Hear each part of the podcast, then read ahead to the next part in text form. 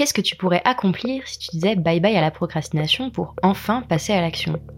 Et quel tournant prendrait ta vie si tu réalisais tous les projets qui te tiennent à cœur?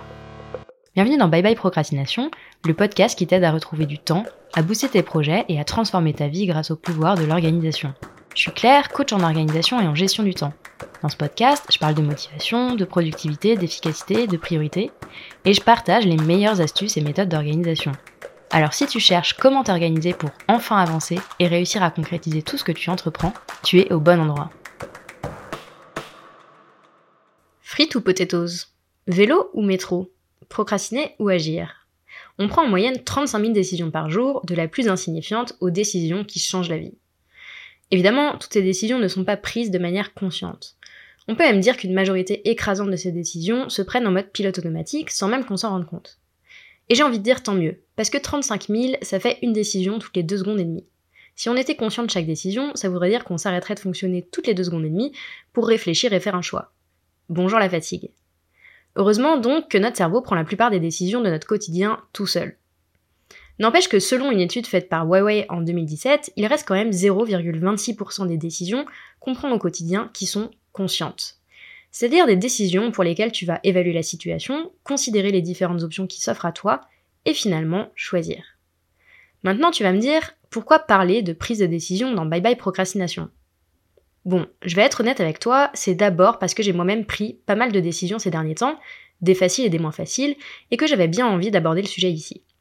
Et puis quand on est chef d'entreprise, bah je pense que le nombre, mais surtout les enjeux de chaque prise de décision peuvent rapidement faire peur. Tu l'as compris, j'ai parfois du mal à prendre des décisions, parfois encore plus de mal à les assumer, et je me suis donc intéressée d'un peu plus près au sujet pour trouver des solutions et éviter de procrastiner. T'as bien entendu, au-delà de mes histoires de prise de décision à moi, ce sujet est directement en lien avec la procrastination. L'indécision, la difficulté à faire des choix, est une des causes les plus courantes de la procrastination. Quand on doit faire un choix pour avancer et qu'on n'arrive pas à se décider, eh ben on reste tout simplement bloqué. Dans ce cas, ne pas décider est à la fois la cause de la procrastination et aussi bien souvent une manœuvre cachée de notre cerveau pour éviter de prendre le moindre risque. Moins tu décides, moins tu prends de risques.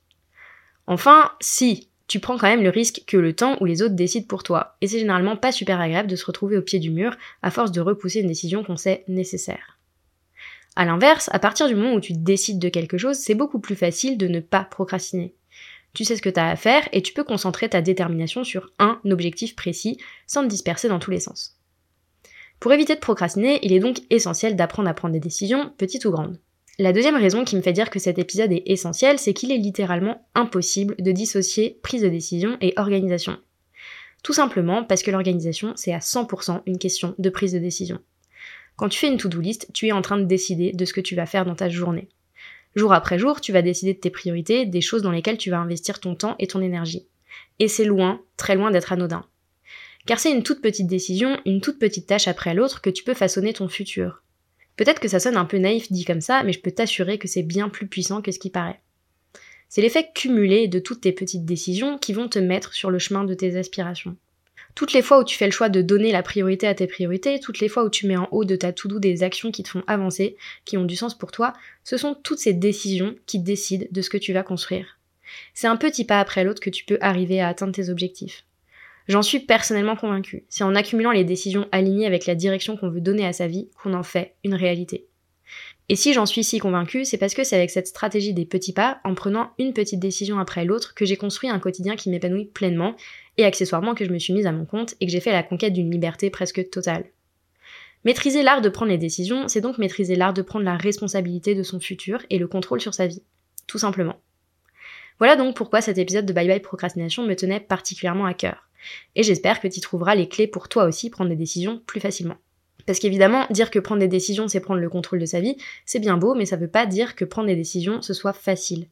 Je dirais même que c'est vraiment une des choses les plus difficiles qui soient. Sans forcément tomber à chaque fois dans des dilemmes insolubles ou prises de tête carabinées, prendre des décisions, c'est loin d'être simple. Tout simplement parce que décider, ça fait peur. Je sais pas toi, mais perso, les décisions les plus importantes ressemblent toujours à des sauts vertigineux dans l'inconnu. Cette peur de prendre la mauvaise décision, ou simplement la peur d'assumer une décision que j'aurais prise, je la rencontre tous les jours en tant qu'entrepreneur. Parce que contrairement à ce qu'on pourrait penser, je suis quelqu'un de nature flippée et plutôt prudente. Pas forcément le cocktail le plus commun chez les entrepreneurs, mais bon. Évidemment, pas besoin d'avoir son propre business pour avoir peur de faire les mauvais choix. Mais je pense que cette peur peut être encore accentuée quand on est son propre patron. Tout simplement parce qu'on est souvent seul aux commandes et que personne ne peut prendre les décisions à notre place. Parfois, devant un choix à faire ou une décision à prendre, je rêve donc que quelqu'un me dise ce que je devrais faire et m'évite de douter pendant des jours avant de me décider. Et même après 5 ans d'entrepreneuriat et je ne sais combien de décisions prises, la peur est toujours de la partie quand je dois faire des choix. Premier facteur de stress, la peur de prendre la mauvaise décision ou de faire le mauvais choix. Et si je regrette cette décision plus tard? Et si je me trompe et que je choisis pas la meilleure option? Pas besoin de te dire que c'est tout à fait normal d'avoir peur de pas faire le bon choix, surtout quand on a plein d'options parmi lesquelles choisir. La situation typique, c'est la carte à rallonge des restaurants. Comment savoir si on regrettera pas nos pâtes carbo quand le burger de notre voisin arrivera? Que ce soit au resto dans le reste de notre quotidien, ou dans le travail d'ailleurs, plus il y a de choix et plus c'est difficile de prendre une décision. Et évidemment, plus la décision que l'on a à prendre est importante, c'est-à-dire plus ses implications sont grandes, plus la décision est aussi difficile à prendre. Investir ou épargner, rester dans ce job ou partir. Plus les conséquences de la décision sont larges et plus la décision est compliquée. À prendre et à assumer. Deuxième raison qui fait que prendre une décision est stressant, ça nous renvoie à la peur d'échouer. Et si je me lançais dans ce projet et qu'à la fin j'échouais Et si la décision que je suis en train de prendre me faisait foncer droit dans le mur? Autant de questions qui peuvent vite transformer la prise de décision en dilemme à résoudre. Et enfin, le dernier type de peur qui rend la prise de décision si difficile, c'est la peur du regard des autres. Qu'est-ce que les gens vont penser de moi si je prends cette décision? Que diront-ils si je fais ce choix?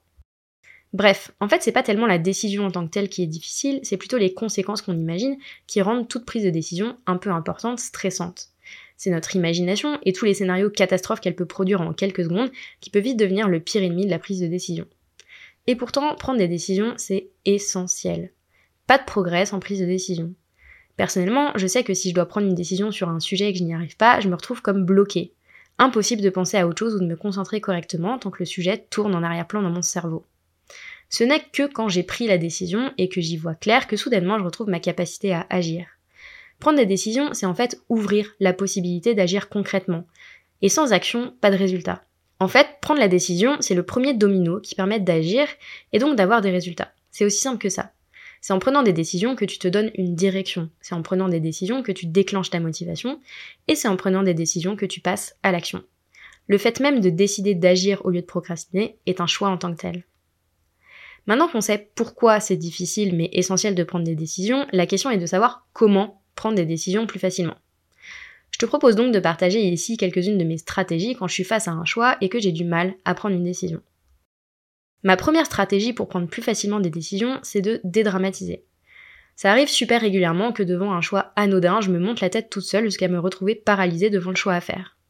Dans ce genre de cas, je me demande quelles sont les conséquences de la décision que je vais prendre. 90% du temps, la décision que je vais prendre n'aura aucune influence ou presque sur mon objectif final. Que je décide de mettre un titre en gras ou pas ne changera pas la valeur du document que je suis en train de produire. Que je décide de mettre telle image plutôt qu'une autre sur une page de mon site internet n'aura que peu d'incidence sur la compréhension des informations que je veux transmettre. En fait, dans ce genre de situation, l'option qu'on choisit importe moins que le fait de prendre une décision en soi. Prendre du recul permet donc d'éviter de perdre du temps et de l'énergie à réfléchir à des décisions sans aucune importance sur le long terme. Ma deuxième stratégie, si la première ne peut pas s'appliquer, c'est simplement de lister les avantages et les inconvénients des options qui se présentent à moi. C'est de cette manière que je prends les décisions stratégiques dans mon business et les décisions importantes de manière générale. Je mets simplement à plat les pour et les contre. Ça peut paraître évident et assez basique, mais le fait d'écrire noir sur blanc l'état de ces réflexions permet vraiment de prendre du recul et de faciliter la prise de décision. Tu peux même décider ici de lister les critères qui vont influencer ton choix et de noter chaque option sur ces critères. Par exemple, quand je dois hiérarchiser mes idées et prendre une décision stratégique pour mon business, je note mes idées sur quatre critères. Quel sera l'impact positif pour mon business si je choisis cette idée? Quel est mon degré de confiance dans ma capacité à mettre en œuvre l'idée? Combien de temps me demanderait la mise en œuvre de cette idée? Et enfin, quel effort est-ce que ça me demanderait? Une fois que j'ai noté toutes mes idées sur ces quatre critères d'impact, de confiance, de rapidité et d'effort, j'obtiens un score qui me permet de prioriser les choix et de mettre le choix le plus logique en haut de la pile. Évidemment, et c'est ma troisième stratégie, je ne me base jamais vraiment que sur ces critères objectifs pour prendre une décision. J'écoute aussi ce que me dit mon intuition. Bon, le problème c'est que souvent mon intuition ne parle pas assez fort pour que je l'entende vraiment. Une manière que j'ai trouvé de contourner ça, c'est d'imaginer que c'est un ou une amie qui me demande de l'aider à prendre la décision qui m'occupe. En me mettant dans la position de celle qui doit conseiller une personne extérieure, je fais en quelque sorte un passe de côté et je retrouve la voix de mon intuition plus facilement. Enfin, et c'est ma dernière stratégie pour prendre plus facilement une décision, je me répète que le choix parfait n'existe pas. La décision parfaite n'existe pas. Et souvent, toutes les options se valent. Quelle que soit l'option que je vais choisir, il y aura des avantages et des inconvénients. Des choses qui vont bien se passer et d'autres qui n'iront pas dans le sens que j'avais prévu. Je peux rester à peser le pour et le contre pendant des heures, je peux me prendre la tête pendant des jours sur une décision à prendre. La vérité se trouve, quoi qu'il arrive, dans l'action. Et il n'y a qu'en prenant la décision et en agissant concrètement en fonction de cette décision que je peux savoir si je suis en train de partir dans la bonne direction. Tu l'as compris, ce qui nous empêche de prendre des décisions et de les assumer facilement, c'est simplement la peur des conséquences. Sauf que dans la très grande majorité des situations, les scénarios que tu te fais dans ta tête ne sont que ça, des scénarios que tu te fais dans ta tête, et que les conséquences sont bien moins graves que ce que tu imagines. Alors oui, prends le temps de peser le pour et le contre sur les décisions et les choix les plus importants. Et pour le reste, le plus important, c'est d'avancer. J'espère que tu as aimé ce nouvel épisode de Bye Bye Procrastination et que tu y auras trouvé l'inspiration et la motivation pour faire avancer tes projets un petit pas après l'autre. Si c'est le cas, je t'invite à mettre 5 étoiles sur ton application préférée, à me laisser un commentaire ou à partager cet épisode autour de toi. Et si tu veux vraiment dire bye bye à la procrastination, va vite télécharger le guide gratuit 5 étapes pour arrêter de procrastiner que tu peux trouver sur mon site internet theminimalplan.com. Je te mets le lien vers le guide gratuit dans la description. On se retrouve très très vite pour un nouvel épisode de Bye Bye Procrastination. À bientôt